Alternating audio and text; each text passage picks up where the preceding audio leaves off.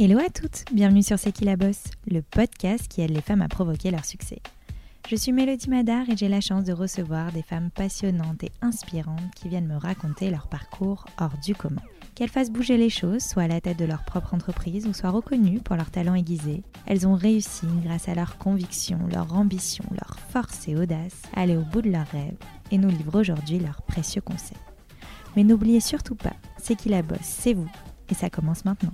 Dans cet épisode, j'ai eu la chance de recevoir l'entrepreneuse audacieuse Chloé Hermary, qui n'avait que 25 ans lorsqu'elle a fondé Adated School, la première école d'informatique se basant sur une pédagogie alternative afin de rendre plus inclusives les métiers de la tech. Pourtant, elle n'était pas destinée à l'entrepreneuriat ni à l'informatique d'ailleurs. Passionnée de mode à la base, telle une bonne élève et un peu par mimétisme aussi, elle suit les recommandations de ses parents et se dirige vers une classe prépa puis une école de commerce. Un parcours quasi parfait, pourtant c'est là qu'elle prend conscience de la dissociation et du fossé qu'il existe entre le sens que l'on a envie de donner à notre vie, le marché du travail et ce que l'on apprend réellement pendant nos études. D'où l'envie et l'idée de créer ADA qu'elle qualifie comme d'école de Montessori de la tech.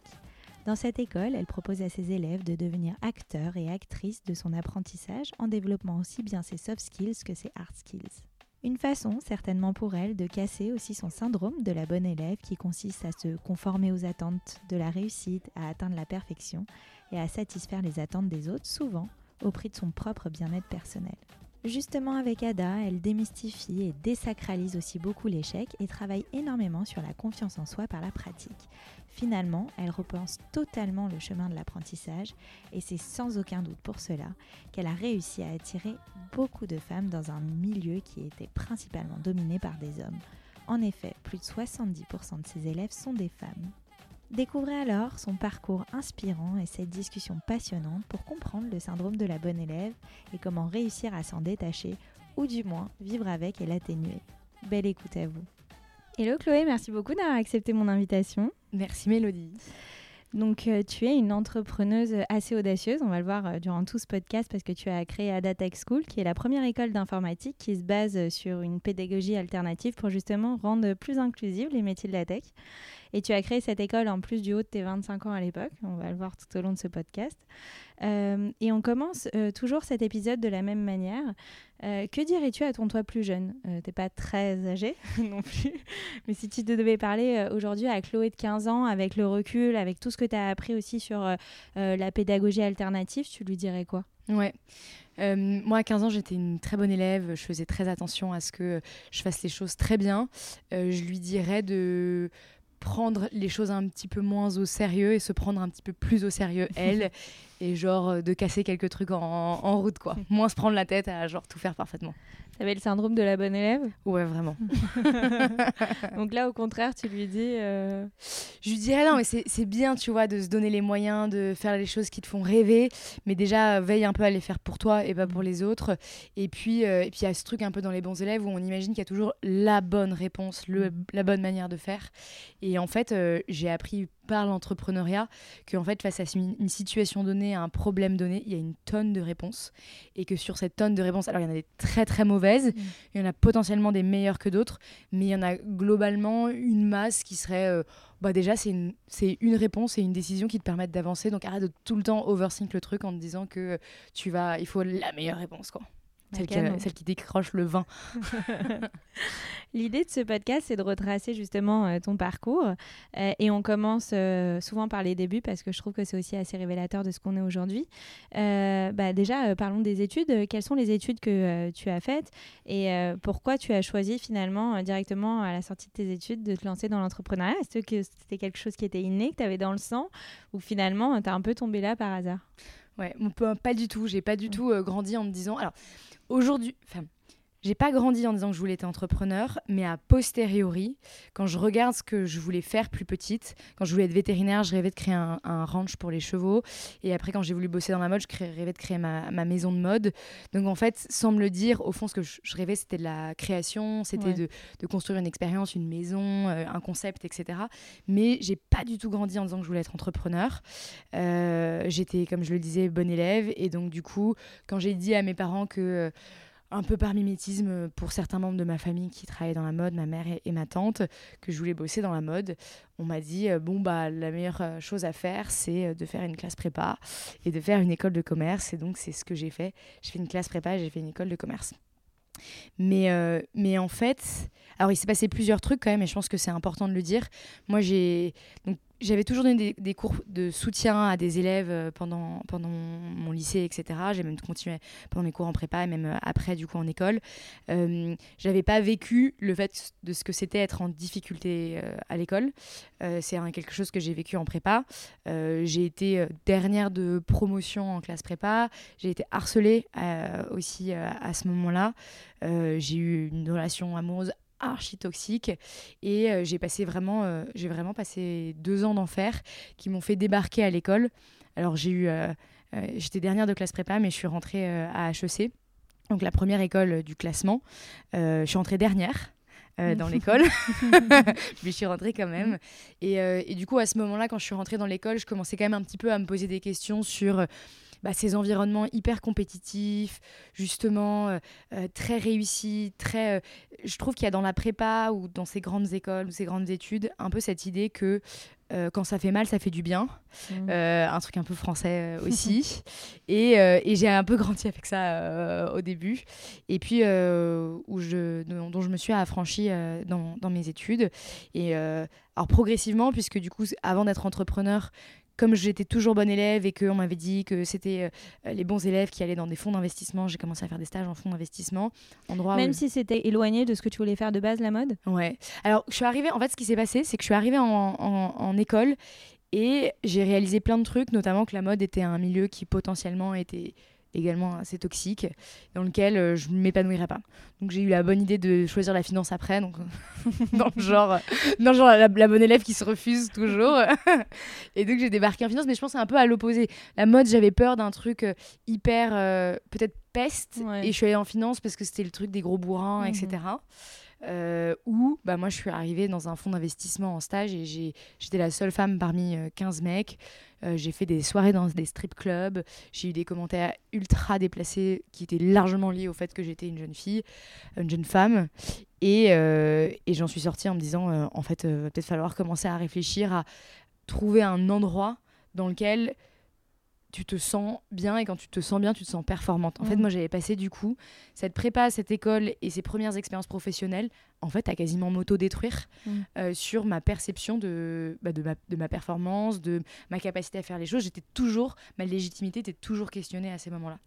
Et donc à ce moment-là, j'ai décidé euh, en dernière année d'école euh, de m'orienter vers la voie de l'entrepreneuriat non pas avec ce rêve de monter une boîte, mais de me dire euh, soit je vais rejoindre une jeune boîte dans laquelle euh, je vais me reconnaître, soit je créerai un environnement de travail dans lequel mmh. euh, je me sens bien. Et c'est comme ça un peu que j'ai atterri un peu de, fil en aiguille, mais jusqu'au dernier moment, et même monté, j'ai monté mon premier projet entrepreneurial, un peu dans le contexte des études, parce que c'était un peu ce qui m'était demandé de faire. Quoi. Et justement, donc tu as atterri là un peu par hasard même si avec le recul, tu te dis que mm. quand même, tu avais un peu ça, euh, en tout cas, euh, dans l'esprit. Euh, est-ce que tu penses que tout le monde peut être entrepreneur ou pas? Moi, ce que je pense, c'est un vrai choix de vie. je pense que un entrepreneur, et moi j'aspire vraiment à ça, c'est peut venir de n'importe où et donc n'importe qui pourrait devenir entrepreneur au sens de, il faut vraiment, je trouve, euh, sortir de ce modèle de représentation aujourd'hui qui est très euh, boys d'ailleurs, euh, dans l'hyper-performance, la levée de fonds, mm. etc. le déni total aussi d'une forme de vie personnelle et professionnelle. donc moi j'aspire à ce qu'on crée de nouveaux modèles. après je pense que c'est vraiment un choix de vie qui est spécifique et du coup, quand on aspire à une forme de stabilité ou de bon élève, avoir un peu des bonnes réponses, des guidelines, un cadre, c'est vraiment pas le bon endroit. Euh, pour moi, l'entrepreneuriat, c'est vraiment un endroit qui est passionnant, je trouve, en termes euh, de développement personnel et intellectuel. C'est il euh, n'y a, aucune y a aucune forme de bonne réponse, en fait. Et si tu t'épanouis là-dedans, franchement, c'est l'éclate. et je pense que n'importe qui peut s'épanouir là-dedans, mais tout le monde ne peut pas s'épanouir là-dedans. Et toi, tu as appris tout sur le tas? quand j'ai fait mes petites recherches, euh, justement, euh, j'ai écouté ce que je te disais juste avant de commencer ce podcast, euh, bah, un épisode de La Galère, qui est un podcast super qui décortique justement point par point les débuts de chaque aventure entrepreneuriale. Et quand on écoute un peu ton épisode, on s'aperçoit que finalement, tu fais un peu toutes les petites erreurs que font les entrepreneurs au début quand on se lance. Pourtant, ça a marché, comme quoi tu disais que justement, il n'y a pas une bonne réponse, mm. mais il y en a, il y a mille façons et mille chemins d'arriver en tout cas sur la, sur la route entre guillemets du succès. Mais justement, quel conseil tu donnerais à toutes celles et ceux euh, qui nous écoutent et qui ont envie de se lancer euh, dans l'entrepreneuriat? Mm. euh, Est-ce qu'il y a vraiment voilà, une chose que tu aurais aimé qu'on te dise au moment où tu t'es lancé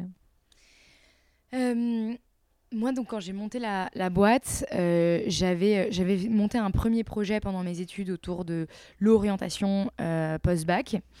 Euh, avec une camarade de promo. Et à la fin de mes études, on décide d'arrêter le projet.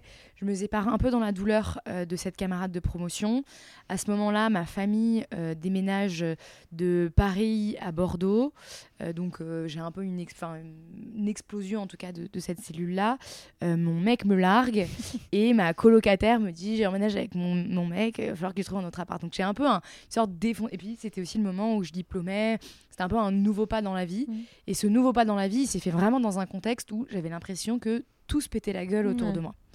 Et euh, en tout cas que mes repères se pétaient la gueule. Alors j'étais en bonne santé, franchement je suis pas, j'étais pas la plus à plaindre, mais au fond c'était vraiment une, mauvaise passe quoi. Et, euh, et, je pense que peut-être si j'avais un, un, conseil, et c'est un peu lié à ce truc de la bonne élève, c'est on a un peu l'impression qu'il faut euh, que les voyants soient ouverts. Alors en plus, si je dois rajouter en plus des voyants en pas vert à ce moment-là, moi je décide, je suis diplômée d'une école de commerce, j'ai 23 ans à l'époque, euh, et je décide de créer une école, donc effectivement quelque chose de plutôt d'institutionnel, euh, d'informatique, de tech. Euh, donc j'ai ni le diplôme, ni l'expérience, ni la légitimité en fait à construire ça. donc si, on veut, tous les voyants, ils étaient, il y avait, je pense qu'il y avait très peu de voyants verts, en dehors du fait que j'avais pas d'enfants à charge et que franchement j'avais pas grand chose à perdre. Et du coup, bah voilà, si, si j'ai un conseil, c'est, enfin ce que je pense, c'est qu'il faut pas attendre que tous les voyants soient ouverts. Moi, j'ai monté la boîte toute seule aussi. Mmh. J'ai cherché un cofondateur ou une cofondatrice, j'en ai pas trouvé. Et donc, euh, il n'y a pas vraiment de bonne. Euh, je pense qu'il n'y a pas de bonne ou de mauvaise manière d'entreprendre. Euh, il n'y a pas de bon contexte. Alors, s'il y en a peut-être des moins bons hein, quand on a peut-être beaucoup justement de charges financières, mmh. etc.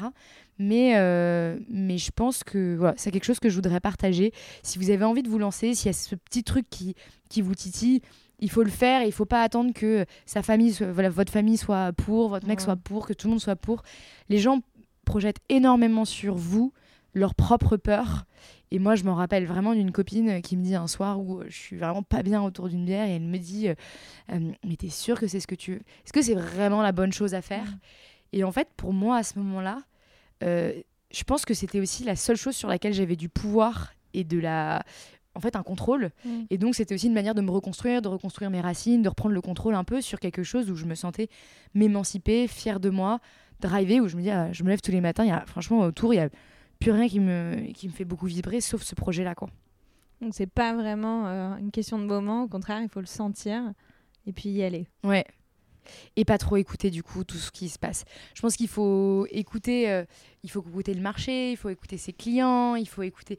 Mais euh, moi, ouais, mais vraiment mes meilleurs amis m'ont dit, euh, c'était une école où je, disais, je pense vraiment qu'il y a 10% de femmes aujourd'hui dans la tech qui, savent coder, 90% de ces jobs ils sont occupés par des mecs. Je crois vraiment que si on fait une autre solution, on peut en attirer plus. Mmh mais c'est vrai que il n'y avait pas d'études de marché qui disaient ça, quoi, en dehors du fait que c'est un peu dommage qu'on n'a pas assez de femmes et du coup on n'a pas assez de monde qui sait coder. Et moi mes potes ils me disaient mais t'as quelqu'un, enfin t'as des études de marché qui te disent ça, euh, comment tu sais que c'est ce qu'il faut faire? Et en vérité je pense que je, enfin il y avait rien qui me disait ça en dehors de cette forme d'intuition, de conviction et, et puis vraiment, il faut prendre son bâton de pèlerin et y aller, quoi. Ouais, bah, c'est ce que je dis aussi. c'est que aussi le succès des éclaireux, c'est un peu d'audace et d'innocence, quoi. Garder un mm. peu son innocence, de pas aller. Euh, enfin voilà, on dit de bien connaître son marché, de bien connaître ses concurrents, ok, mais il y a un moment donné, il faut un peu se libérer de ce qu'il faudrait qu'on fasse et faire un peu comme on le sent, et suivre aussi son intuition. Moi, je pense que toutes ces règles-là, quand même, et euh, je, je, donne un exemple assez, assez, assez trash, si, si je puis dire, euh, c'est quand j'ai monté la boîte, donc je prenais des, un peu des, des, des retours en fait de personnes du secteur et notamment un, des fondateurs d'un très gros groupe d'éducation qui a beaucoup d'écoles dans la dans la tech et à qui voilà j'ai fait un petit mail un mail de mise en relation voilà j'aimerais vraiment savoir comment vous avez monté tout ça etc mmh. moi je je veux créer mon école et elle aura pour mission de féminiser la tech il m'a appelé immédiatement et il m'a dit Mademoiselle Armarie Je dis oui. Il me dit euh, euh, créer euh, une école de tech pour les femmes, mais on ne vous apprend donc rien. À HEC de nos jours, on ne crée pas des produits pour des marchés qui n'existent pas. Moi, ça fait des années que j'ai créé ces écoles. Je n'arrive pas à attirer de femmes. donc, il n'y a vraiment aucune raison que vous sachiez le faire. Et je pense que c'est quand même un peu la même mm. histoire que les éclaireuses. C'est que je pense que moi, ça a été beaucoup ça, et dans l'entrepreneuriat, c'est un milieu qui est quand même énormément, hyper masculin aujourd'hui, dans lesquels les règles, la façon, les standards, c'est des standards où en fait beaucoup construits et compris par des mecs. Mm. Et du coup, quand vous adressez à des, femmes, ils, ne comprennent pas votre marché. Mm. Moi, on m'a dit en levée de fonds, euh, une école pour, euh, on dit une école euh, de tech pour des, pour des femmes, c'est quand même un marché de niche y a 52% de la population mondiale qui sont des femmes. On a la mm. majorité de la population mondiale qui sont des mm. femmes. C'est pas un marché de niche, c'est mm. la majorité du marché. Donc, euh, donc voilà, donc euh, moi, je pense vraiment qu'il faut pas trop écouter les conseils euh, et un petit peu suivre son instinct parce que je pense qu'il y a beaucoup de marchés qui sont pas très bien servis parce que on applique les mêmes standards à la, en boucle. Bah, ça me fait penser à un épisode justement de Julie Chapon qu'on a reçu euh, sur le podcast aussi, qui a créé Yuka. Et ce qu'elle disait à la fin du podcast, et le meilleur conseil que je peux donner, c'est de pas écouter les conseils. Rentrons aussi bah, du coup dans le euh, vif du sujet. Donc euh, voilà, avec la création d'Ada Tech School. Donc tu lances pendant tes études à HEC entrepreneur, donc Talent Me. Donc, mm. donc tu as fait référence donc ta première boîte. Donc le, le but de la startup, c'était justement d'aider les étudiants dans leur orientation professionnelle. Et finalement, au bout de sept mois, tu t'aperçois que le modèle, il n'est pas euh, viable. Euh, mais ça te permet quand même de trouver ta voie, finalement. Euh, et ça te met surtout sur la piste d'ADA. Donc déjà, comment t'es venue bah, l'idée de créer cette école? Quelle a été la motivation initiale aussi?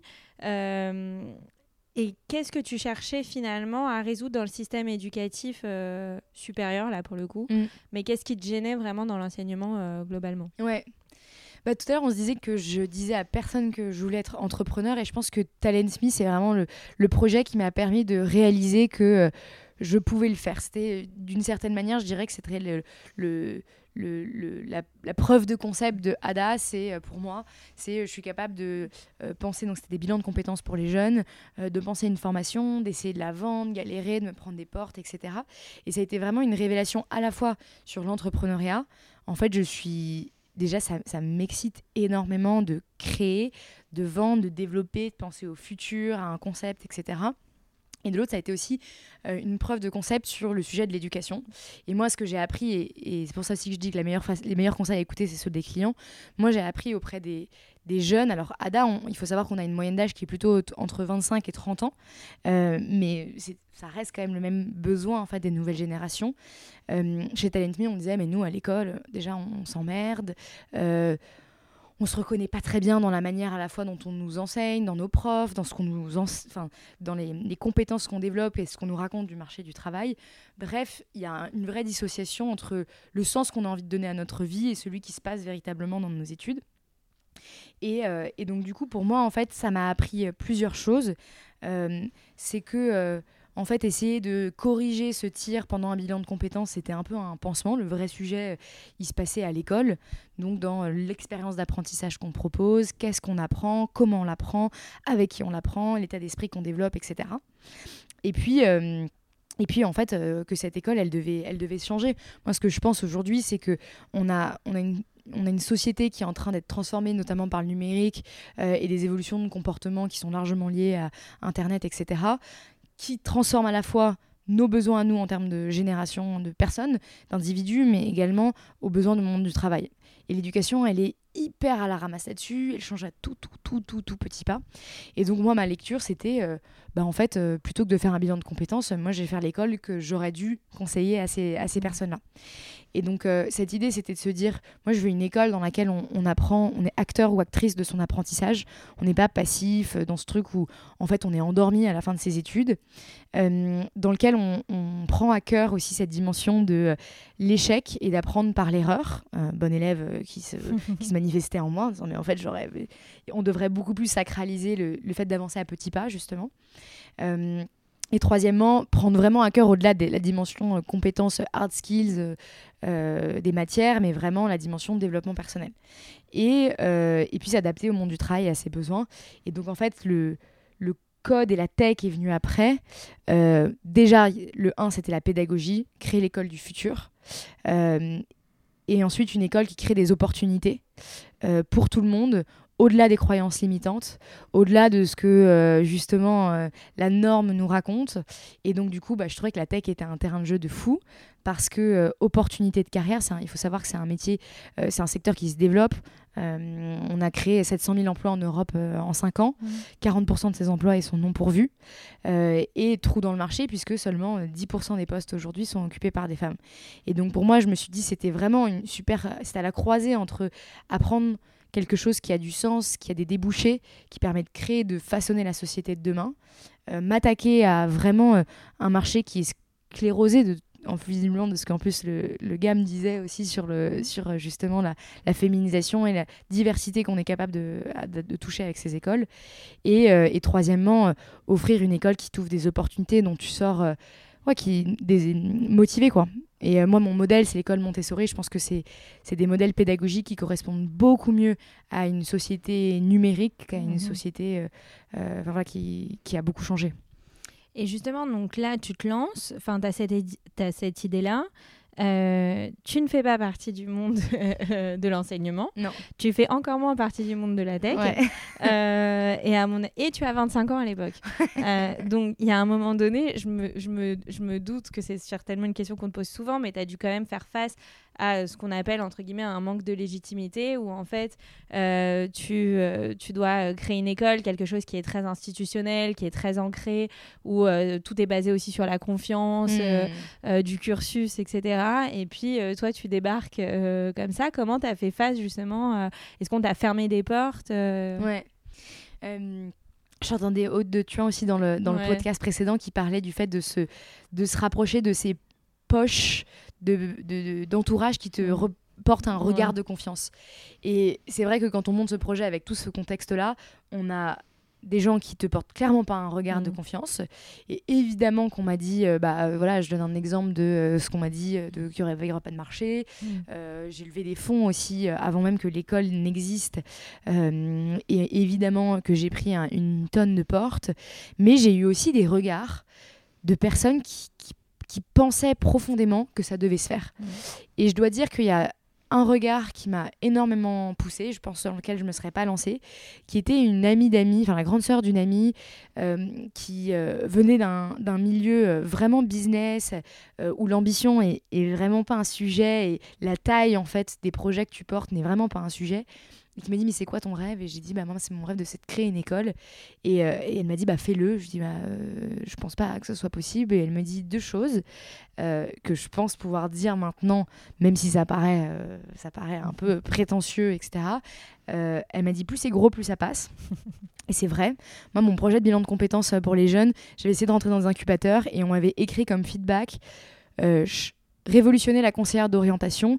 Votre manque d'ambition nous laisse penser que vous en aurez une. Ça, on me l'avait écrit. Waouh. Waouh. C'est mal. Sexiste, enfin, il y a tout dedans, méprisant. Mais en fait, euh, peut-être parce que les gens comprenaient pas l'ambition. Et plus tu dis un truc gros, et plus, en mm. fait, il y a une forme de, de, biais, en fait, on a envie de te suivre. Et ensuite, le deuxième élément qu'elle m'a dit, c'est l'argent n'est pas un problème. Alors, l'argent, ça dépend. Mais c'est vrai que l'argent, ça peut, ça peut se trouver. Alors, il faut avoir les bons contacts, il faut vraiment se rapprocher des bonnes personnes et il faut avoir une méthode. Donc, si jamais des personnes veulent trouver de l'argent euh, ou lever de l'argent, je pourrais, je pourrais donner quelques conseils là-dessus. Mais, euh, mais c'est vrai que ce qu'elle m'a dit, ça m'a permis de me lancer. Je pense que je ne l'aurais pas fait sans ces, ces deux conseils un peu provoques. Et puis après, j'ai eu d'autres moment un peu dans ma vie où justement on m'a cassé un peu ce truc de, de la bonne élève. Et euh, quand j'ai trouvé, euh, j'ai visité des locaux un jour et j'ai parlé euh, à un directeur d'incubateur qui s'appelle et qui a des petits problèmes aujourd'hui avec la justice, qui s'appelle Oussama Amar. The Family. Mais qui m'ont dit The Family, Alice comme Oussama à l'époque, c'était les premières personnes qui me disaient c'est chambé, tu vas y arriver, mais lève des fonds, bien sûr que les gens le font, il n'y a pas de raison que tu puisses pas le faire. Et en fait, c'était la première fois que des gens me disaient ça. Et je pense que voilà, j'ai eu beaucoup de, j'ai eu beaucoup de bâtons dans les roues et de raisons de pas y croire. Et ça a été très difficile, mais je me suis aussi gorgée de, je me suis dit, je dis de temps en temps que je me suis mis sous perfusion de good vibes et je me suis approchée de ces gens qui me faisaient me voir plus grosse et, ou plus grande que ce que je l'étais et qui me ouais, qui m'ont fait me dépasser mes, limites et ce que je me disais ils m'ont beaucoup dit c'est et au pire qu'est-ce qui se passe? Mm. Est-ce que tu as l'air. Enfin, ce qu'on a peur de souvent, c'est d'avoir peur d'être ridicule. Mm. Mais en fait, déjà, quand on ose grand, les gens ne vous pensent pas ridicule. Il y a une forme un peu de respect pour, euh, pour les, les grands rêveurs ou les grandes rêveuses. Bah, c'est bien. et justement, bah, quel conseil tu donnerais à tous euh, les entrepreneurs euh, qui ont une idée assez novatrice comme tu l'as eu, euh, mais qui hésitent encore un peu à se lancer? Mm.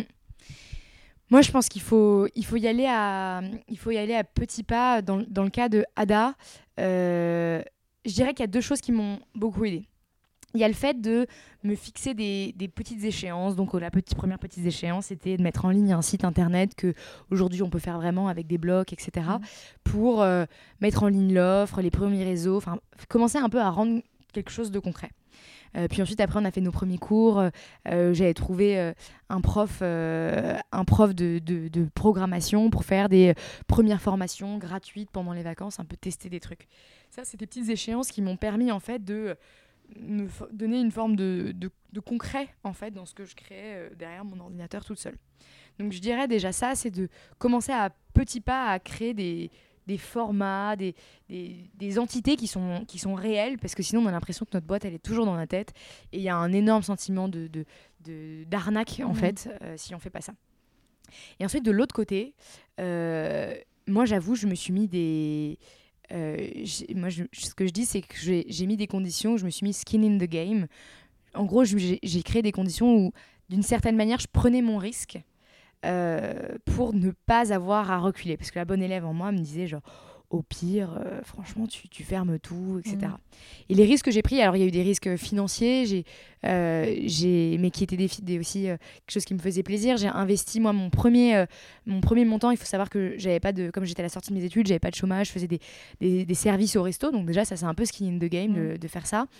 les premiers salaires que j'ai gagnés du resto, je les ai investis dans une identité graphique pour Ada. Quelque chose qui me rendait fière, mettre les, premiers coups, les premiers, voilà, m'investir un petit peu aussi dans mon projet, me prendre plus au sérieux. Euh, et puis, euh, bah, après, plus tard, euh, petit à petit, il y a eu les investisseurs qui sont arrivés où je me suis dit, bon, bah, maintenant que j'ai des gens à bord, et puis ça pourrait être aussi les premiers stagiaires, ça peut être aussi les premières personnes qu'on recrute. Mais une fois qu'on a des personnes à, à, bord, en fait, on se prend un peu plus au sérieux. Et voilà, c'est ces micro-risques qu'on prend, ou ces risques d'ailleurs parfois qui nous font plaisir. Moi, je pense que l'identité, euh, c'était quelque chose auquel je croyais. Ça, ça, permet de, ça permet un peu de se, quand on a un très grand projet, un projet innovant, de le rendre progressivement de plus, plus en plus concret et d'y croire, euh, et d'y croire et de se donner un peu d'importance aussi dans sa démarche. Et justement, je parlais du podcast La Galère. Euh, dedans, tu disais que tu étais une personne qui avait voilà, une quantité d'idées, de convictions, que tu avais une vision assez précise de ce que tu voulais, mais que tu te sentais pas forcément capable d'être bonne dans l'exécution, mais que euh, finalement ton parcours aussi à HEC, le fait que tu sois un HEC entrepreneur qui te demande voilà, des rendus assez régulièrement et qui te donne finalement une ligne directrice, mm. est-ce que aussi c'est quelque chose que tu, que tu recommandes d'avoir, pas forcément une formation, mais un mentor ou quelque quelqu'un ou quelque chose qui te guide en fait dans l'opérationnel, parce qu'on sait très bien qu'une idée, c'est très bien de l'avoir, mais tout le monde peut avoir des idées, c'est dans l'exécution que tout se fait. Ouais. Ouais, ouais. Euh, l'exécution, ça me paraissait un truc euh, ultra boys, euh, genre j'ai hyper confiance en moi, je suis un rouleau compresseur, etc. donc j'avais l'impression que c'était vraiment aux antipodes de la petite bonne élève que j'étais. Mhm. Et, et, effectivement, moi, je me suis. je pense qu'il y a eu ma formation, il y a eu également justement les incubateurs. Je parlais de The Family. Je pense que c'est que la bosse aussi euh, en propose, mais je pense que des, des, soit, soit, des environnements, des incubateurs, des mentors avec qui on a des points d'étape et on se dit qu'est-ce que j'ai fait concrètement pour la boîte.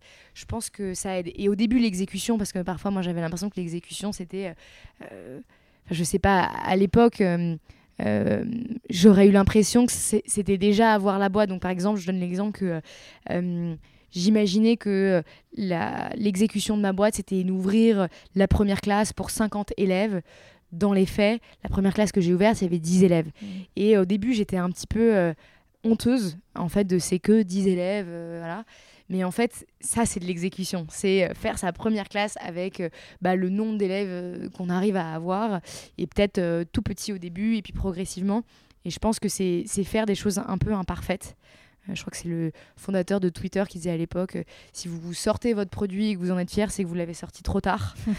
vous avez trop attendu. Donc l'exécution, c'est faire des petits trucs où on est un peu mal à l'aise, on a un peu l'impression de, euh, de prendre son risque, mais en fait, on fait avancer les choses.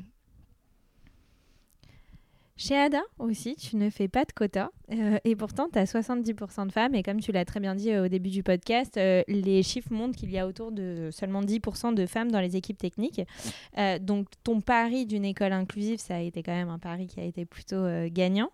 quelles sont finalement les techniques concrètes, les méthodes, je ne sais pas, les pratiques pédagogiques que tu as mis en place pour pouvoir finalement réussir à attirer mmh. les femmes là où personne n'avait réussi avant finalement? Ouais. Moi, je, pense vraiment que c'est un sujet, euh, c'est un sujet de solution, c'est-à-dire euh, comment on forme de manière adaptée, puisque bah, on a été euh, en tant que femme et d'ailleurs en tant que aussi quand on vient d'un milieu social différent, quand on a potentiellement on a aussi des origines différentes, on est sociabilisé, on a un regard de la société qui est différent sur nous, donc on a besoin d'une solution d'accompagnement qui est aussi différente. Je pense que donc c'est un sujet de solution, mais c'est aussi un sujet avant, même cela des moyens, c'est que dans ta tête, on arrive à créer ce déclic de la projection de ceci, c'est accessible pour moi. Enfin, il y a un petit côté soft power aussi de, euh, mhm. euh, en fait, euh, voilà, je, je, crée cette image dans laquelle je peux me projeter. Et je dirais que c'est vraiment les, deux éléments sur lesquels on travaille. Un, c'est vraiment de créer cette, cette nouvelle image de la tech dans laquelle euh, on arrive à raconter une histoire dans laquelle des nouvelles personnes euh, issues de la diversité se reconnaissent. Euh, donc ça fait partie de dire quelles sont les compétences importantes, importantes pour coder. On a vachement cette idée qu'il faut être un, petit geek mm. de la première heure, hyper, hyper c'est un peu solitaire potentiellement, hyper passionné. Euh, nous, ce qu'on essaye de dire, c'est que c'est un métier qui est, qui est, créatif, en fait, fondamentalement, euh, dans lequel on va produire des solutions face à un problème donné. En entreprise, c'est un métier qui est hyper collaboratif. faut vraiment voir ça comme, moi j'imagine, euh, une œuvre un petit peu euh, globale dans laquelle quelqu'un va travailler sur le programme de la main, il y en a qui va, qui va travailler sur le programme des nuages, etc. Et à la fin, ça va donner un, tableau, un tableau collectif. Donc en fait, c'est un, travail qui est hyper collaboratif, très créatif, euh, qui évolue sans cesse et dans lequel en fait on résout des vrais problèmes de vrais gens dans la vraie vie quoi. Euh, tous les outils qu'on a dans la main sur notre smartphone, sur nos ordinateurs, c'est des lignes et des lignes de code que nous on utilise en, en tant que vraies personnes. Et donc il y a vraiment cette dimension de sens, d'empathie, etc. Et donc nous on essaye de se dire mais en fait c'est ça l'informatique, il faudra complètement euh, sortir euh, la tech des techos parce mm. que bah déjà parce qu'en plus on fera des outils qui seront potentiellement un peu plus durables, éthiques, concrets, utiles dans la, dans la société. Et donc raconter tout ça, du besoin de, de, finalement ces vrais prérequis non techniques qu'il y a, euh, la culture de ce que c'est, c'est recréer un sentiment de projection. Ça passe aussi par le nom de l'école. Mhm. L'école s'appelle Ada Tech School, d'après le nom de Ada Lovelace, qui, était, euh, qui a en fait inventé le premier programme algorithmique de l'histoire. Euh, et donc de re-raconter un peu une histoire dans laquelle ah bah, les femmes, elles ont une place. en plus, c'était une femme qui avait une histoire complètement folle. Enfin, c'était hyper créative, qui était... Enfin, vraiment qui casse les codes des modèles de représentation scientifique et des femmes.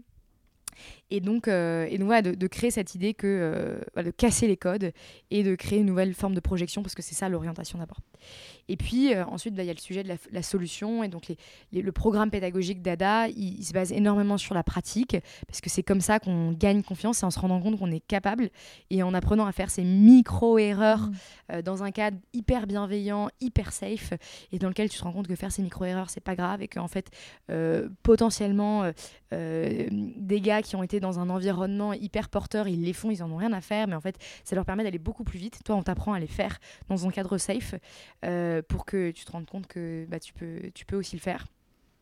On donne euh, donc des, apprentissages par la pratique. On te propose d'aborder tous les projets en plusieurs niveaux pour avancer à petits pas. Euh, on a créé vraiment un contexte d'apprentissage dans lequel euh, l'idée c'est de créer un safe space dans lequel on construit une forme de légitimité. Donc il y a des rituels tels qu'une clôture dans laquelle chacun exprime à la fin d'une journée comment il s'est senti sa journée. En fait, on se rend compte que tout le monde à un moment se sent nul, démoralisé, etc. De normaliser en fait le chemin de l'apprentissage, qui est un chemin qui est houleux et un peu cyclique quand même. Et puis ensuite, il y a un très gros travail qui est fait sur la professionnalisation, la mise en réseau avec notre réseau de partenaires, euh, le développement de tes compétences socio-professionnelles, euh, t'améliorer en entretien technique, en entretien, comment te vendre, etc. Donc tout ça, en fait, on essaie de créer une solution de formation euh, qui vient lever les freins, qui sont des freins de, de confiance, de mise en réseau et vraiment d'autonomie aussi dans l'apprentissage et la recherche d'informations. Et justement, tu faisais référence à un épisode du podcast C'est qui la bosse avec Haute de Thuin. Et elle disait aussi, euh, pour attirer les femmes, c'est de leur montrer que euh, finalement, euh, même si tu fais des études de tech ou de codage, c'est comment aussi l'appliquer à des milieux qui sont entre guillemets plus féminins, donc genre le marketing, la communication, etc. Est-ce que c'est aussi un axe que vous développez en pour euh, justement attirer plus de femmes Ouais. Moi, je, je, quand je dis ça, euh, je le dis et j'ai conscience de euh, la forme d'ambiguïté et de contradiction qu'il y a, mm. parce que moi, j'aspire à un monde où, en fait, on n'est pas obligé de mettre les nanas dans des métiers de service et de care, et voilà, les hommes dans des métiers où ils sont. En même temps, des fois, c'est une réalité. Voilà, et ça reste une réalité, et c'est quand même comme ça qu'on est sociabilisé. Mm. Et je veux dire que quand on s'oriente à 18 ans ou qu'on se réoriente mm. à 25 ou 30 ans, en fait, on est hyper marqué par ce regard social de manière euh, euh, quasiment aussi parfois euh, voilà insidieuse et sans et sans s'en rendre compte. Et donc on est obligé aujourd'hui de jouer un petit peu avec ces codes. Et d'ailleurs c'est pas pour rien que Ada a des codes euh, aussi d'identité de marque hyper euh, pop, coloré, chaleureux, etc. Parce qu'on voulait aussi jouer avec des codes dans lesquels les nanas, quand elles arrivent sur le site, elles se disent Oh cool, ça me fait pas bader quoi. Euh. et donc, du coup, on joue évidemment avec ça. Et moi, je pense que c'est vraiment un levier pour aller plus vite. En fait, c'est une forme de quota. C'est jouer avec ce qui se. avec la sociabilisation. Et je pense aussi quand même que euh, ça nous permettra de faire une tech qui a un petit peu plus peut-être de sens. Mm. Euh, parce que c'est pas pour rien qu'on dit que la diversité, de la mixité apporte aussi de la diversité cognitive dans les équipes. Mm. C'est qu'en fait, euh, on apporte un point de vue différent.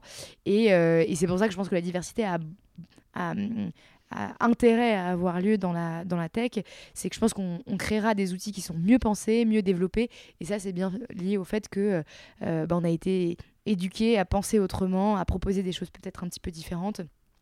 Et face à un problème, ne pas avoir euh, justement bah, une solution, mais un panel de solutions si on a une meilleure représentation de la société autour de l'équipe, euh, autour de la table. Et je rebondis sur ce que tu as dit tout à l'heure parce que tu m'as lancé une perche, donc je la prends. Euh, tu disais que euh, justement, si euh, tu avais, si on voulait des conseils pour lever des fonds, tu pourrais nous en donner. donc tu as levé des fonds avant vraiment la création de l'école et tu as levé des fonds il y a deux ans maintenant où tu as fait une levée de plus de 3 millions, il mm. me semble. Comment s'est passé ton processus de levée de fonds? Est-ce que, comme une bonne élève, tu as suivi toutes les étapes? Et justement, est-ce que tu as des tips pour réussir un peu euh, sa levée de fonds, qui, on le sait, et d'autant plus si on a écouté un peu tous les épisodes de C'est qui la bosse, est un processus qui est assez compliqué et euh, qui fait bien chier tout le monde? pour parler crûment. Ah, vraiment.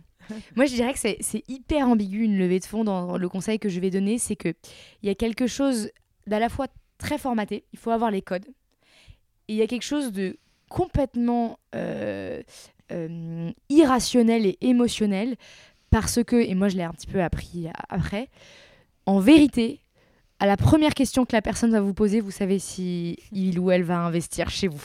En fait, il y a un biais énorme de savoir, c'est un peu ce qu'on dit, hein, si la personne croit en vous ou pas, euh, croit à votre projet ou pas. Et ça, ça vient même s'il y a des arguments, moi ce que j'ai appris, rationnel, marché, etc. Il y a des gens, et c'est ce que je racontais tout à l'heure sur mon levée de fonds, on m'a dit que c'était un marché de niche. Et je veux dire, j'ai mathématiquement prouvé que mon marché, ce que au-delà du fait que 52% de la population, dans mon école, il y a donc 70% de femmes, 30% de mecs, donc euh, versus dans des écoles d'informatique où il y a 10% de femmes et 90% de mecs. Or, les mecs représentent 48%, comme on disait, de la population. Donc, mmh. mathématiquement, en fait, ils ont un plus petit marché que le mien s'ils mmh. s'attaquent à 10% de 52% mmh. de, de, la population mondiale. Bref, même si on arrive à, faire des démonstrations rationnelles, il y a un moment où il y a, y a, ce truc irrationnel de si la personne n'y croit pas, elle, elle investira pas. Et donc, moi, si j'ai déjà un conseil, c'est euh, il faut tout de suite euh, capter en levée de fonds si la personne en face de vous, elle a cette espèce de petit biais de conviction dans lequel elle croit à votre marché, elle croit à votre produit.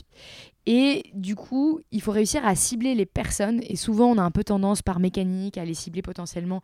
là, top, 30 euh, des mm. business angels en France, euh, les fonds euh, qui sont sur la place, etc. et pas aller vers vraiment cibler les bonnes personnes. À titre d'exemple, moi, mes, mes, investisseurs principaux, c'est les family office, donc le fonds d'investissement d'une famille qui a fait fortune, qui a créé les crèches Babylou. C'est les 2500 crèches dans le monde, c'est des crèches quoi. Évidemment que la, sensibilité à la lecture, la compréhension du business dada, elle est hyper différente. Et eux, ils avaient créé un très gros business dans un, justement un domaine d'éducation, avec des locaux, euh, des salariés dans les et eux, ils savaient qu'on pouvait faire un gros business. Moi, il y a plein de gens qui m'ont dit Mais c'est une association, votre truc, ça, ça ne marchera pas, on peut pas faire euh, de, la rentabilité, de l'argent avec ça, etc., etc. Et donc, vraiment, il faut cibler les bonnes personnes. Je sais pas, vous. vous et je pense que vraiment, vous faites quelque chose dans la beauté, il faut, il faut aller targeter euh, les gens des plus grandes boîtes et des plus gros success, success stories dans la beauté ou euh, dans le bien-être, etc., mmh. parce que c'est eux qui comprendront le mieux votre marché. Et donc, je, dirais qu'il y a une partie vraiment euh, très académique, de savoir faire un bon pitch deck, bien analyser son marché, parce que c'est ça qui montre que euh, voilà, il y a une forme de rationnel derrière. Mais en fait, ce qui va se passer euh, dans le rendez-vous, c'est du pur irrationnel. Et il faut trouver les personnes qui, quand elles vont vous recevoir, de facto, elles ont cette petite intuition. Et en fait, ces personnes, quand elles vont vous rencontrer, elles vont regarder juste vous. Parce que le mm. marché, elles y croient déjà. Mm. Et elles vont regarder vous si euh, elles croient vous au fait que vous puissiez le faire. déjà, si elles veulent te rencontrer en amont, c'est que. Euh, ouais. Forcément, ça les a un peu titillés. Euh, Exactement. Ouais. Ok, bon, c'est déjà des bons tips. et sur ce, un autre truc, il faut pas pitcher petit. Et c'est le, vraiment le fameux plus c'est gros, plus ça passe. En investi enfin, vraiment en, en levée de fonds il faut. Euh, moi, on m'a, on m'a, envoyer du rêve, quoi. Il faut envoyer du rêve. Et euh, on m'a dit euh, que je pitchais comme une femme une fois parce mm. que j'évoquais le fait que oui, elle est potentiellement ça, on verrait, etc. C'est un peu horrible, mais il faut un peu. je parle pas de travestir la vérité, mais je parle vraiment de. à ce moment-là, il faut. Si vous. il faut un petit peu gonfler le, le, discours pour que il soit un petit peu. En fait, ça soit votre rêve. Pitchez votre rêve mm. et pitchez pas euh, ce que vous pensez véritablement euh, euh, pouvoir atteindre. Déjà parce que à viser la lune, on tombe mm. dans les étoiles et parce que en fait, ils veulent. ce que les investisseurs veulent savoir, c'est votre rêve. Ouais, complètement. Bah, c'est euh, le c'est ce qu'on m'avait dit en levée de fonds moi aussi c'était euh, même le business plan en réalité c'est pas du tout parce qu'ils savent très bien que de faire un business plan sur 5 ans alors qu'on sait pas ce qu'on va faire le lendemain euh, ça n'a pas de sens c'est juste pour voir notre ambition jusqu'où elle est capable d'aller mmh. c'est quoi la vision qu'on a et en réalité c'est juste voilà pour voir un peu la, perception et la projection qu'on a pour notre entreprise et si on est capable de voir gros. Ouais, complètement. Et donc de gagner gros. et moi, c'était euh, Alice de The Family qui m'avait mm. dit euh, un jour, je lui avais dit, je veux construire l'école Montessori de la tech. Il m'a dit c'est génial, c'est hyper clair, t'as ton truc, mm. tu es quelqu'un de l'extérieur, tu vois l'ambition, le mm. rêve, etc. Et en fait, ça marche hyper bien de se, se, construire ça, quoi. Et justement, euh, quels sont maintenant euh, l'avenir euh, pour Ada, les futurs projets? Et comment tu vois aussi l'avenir des métiers de la tech, pas forcément toute la tech, mais des développeurs, développeuses Je pense à ça parce que ça doit être aussi un peu la question du moment qu'on doit te poser avec tous les développements des AI et de ChatGPT, où finalement on assiste un peu à une situation où devenir, de, devenir codeur, développeur, mm. ça devient assez facile parce que moi, j'appelle ChatGPT mon petit assistant personnel on est très amoureux, lui et moi. Enfin, juste moi. Thanks, chat. Mais tu as ce côté où, en fait, quand tu dois développer un site, maintenant, il peut te sortir la ligne de code. Euh, euh, donc, euh, même nous, ici, en interne, avec nos développeurs en interne, on utilise ChatGPT pour lancer des nouvelles fonctionnalités pour aller plus vite. Donc, est-ce que, pas forcément, tu vas pas avoir peur pour Ada, mais est-ce que tu te dis, il faut peut-être que je réinvente encore une fois mon école, mon cursus, mm. pour que ça colle encore plus aux usages, comme tu as voulu révolutionner à un moment donné l'école? Bah moi je me dis que notre cursus et la manière dont on approche la pédagogie est plus vrai que jamais quand on mm. voit ça émerger parce que ce qu'on voit c'est qu'on développe à vitesse grand V des outils qui te permettent d'être plus performant, plus rapide, mais qui te demandent aussi énormément de développer ton esprit critique, parce que c'est ça, ChatGPT aussi, euh, c'est que finalement, euh, la technique et euh, potentiellement la syntaxe dans le code, etc., Chat peut te le faire. Par contre, ce qu'il faut savoir, c'est savoir lire, savoir poser les bonnes questions, développer ton esprit critique, etc. Et donc, du coup, pour moi, c'est vraiment, ça signe l'arrêt de mort de toutes les pédagogies descendantes, l'apprentissage par cœur, le, le, le, tu vois, le truc où tu répètes en boucle des choses, etc. Et ça révèle encore plus le fait qu'on a besoin de construire des gens qui sont capables de poser les bonnes questions, développer leur esprit de recherche, développer leur esprit critique et utiliser les outils qui se, euh, qui se développent. Donc moi, je pense que ça valide énormément la justement les nouveaux modes pédagogiques dont on a besoin, qui sont des modes de pratique, euh, collaboratifs, où en fait euh, l'humain va devoir justement défendre sa position en, en, mm. apportant ce supplément de intellectuel. Que l'AI n'a pas finalement. Que l'AI n'a pas, exactement. Donc c'est pour ça que je pense que la tech, elle est de moins en moins au techos, elle est de plus en plus euh, aux humains. Euh, ce que ça va aussi évoquer, c'est que... Euh, alors je pense que ça, il y a plusieurs choses que moi je vois comme une vraie opportunité avec le ChatGPT, mais aussi avec des outils comme le no-code, c'est que ça va créer des nouveaux métiers. ça va créer des nouveaux métiers dans lesquels bah, justement il va y avoir des nouvelles opportunités mmh. qui renforcent cette idée que bah, le futur il est dans la tech, il faut savoir coder, il va y avoir des nouveaux métiers, ça mm. va avancer de plus en plus vite, etc. Donc ne loupez pas le coche. Euh, je pense qu'ils permettent aussi à des personnes de se rapprocher de la tech. Je pense dans ces cas-là au no-code. Ça permet de casser cette espèce de d'idée boîte noire que je je mm. peux pas faire, etc. Euh, euh, et une manière, moi que j'utilise ChatGPT, c'est sur, c'est sur Excel mm. pour écrire des formules, formules Excel. et donc du coup, c'est codé. Hein. Quand on écrit des formules Excel complexes, en fait, on est en train de programmer. Et donc du coup, ce que ça permet de faire, c'est bah, justement de programmer plus vite, de se rendre compte de bah, casser un peu cette, cet outil boîte noire plutôt qu'être devant mon Excel, euh, je je sais même pas quoi lui demander, etc. Donc euh, vraiment, moi, je le vois comme une opportunité, un renforcement sur la pédagogie de Ada. Et après, moi, où là, je suis confiante, c'est que bah, voilà, ça, ça, renforce le fait que derrière ChatGPT, il y a des super devs. Euh, derrière tous ces outils, il y a, il y a, des tonnes de devs et il faut, il faut pas, la, il faut pas rater cette, cette marche. quoi. C'est en train de nous démontrer que le futur, il est il est, il est là. Et donc, euh, il faut y aller. Il faut qu'on arrive à développer notre esprit critique, notre pouvoir aussi. Euh, sur euh, bah, l'utilisation de tout ça pour pas être les, bah, les, les, métiers qui se font justement supprimés, supprimés à cause par ça quoi. des nouvelles technologies. écoute, le podcast touche bientôt à sa fin et j'ai aussi l'habitude de faire un petit passage qui s'appelle le Dico Boss. L'idée, mm. c'est que je te donne une petite série de mots et euh, tu me donnes ta propre définition de ce mot. Ok. T'es prête? Ouais, je suis prête. donc déjà c'est facile, on est sur c'est qui la bosse? Donc ta définition d'une bosse pour toi, euh, voilà, une femme qui est une bosse, elle devrait être comment? Ouais. Euh, c'est parce qu'un jour on m'avait dit, on m'avait appelé boss, j'étais genre, oh, m'appelle pas comme ça, etc. Euh, dans boss, je pense un peu à rouler sa bosse. pour moi, c'est quelqu'un qui c'est quelqu'un qui avance, qui a du drive, qui, qui est capable de rouler sa bosse avec ce que ça veut dire de kata de temps en temps, euh, mais aussi de, de jours de gloire. Donc voilà, je dirais rouler sa bosse. Rouler sa bosse J'adore. On me l'a jamais sorti ça, donc comme ça au moins c'est une nouveauté.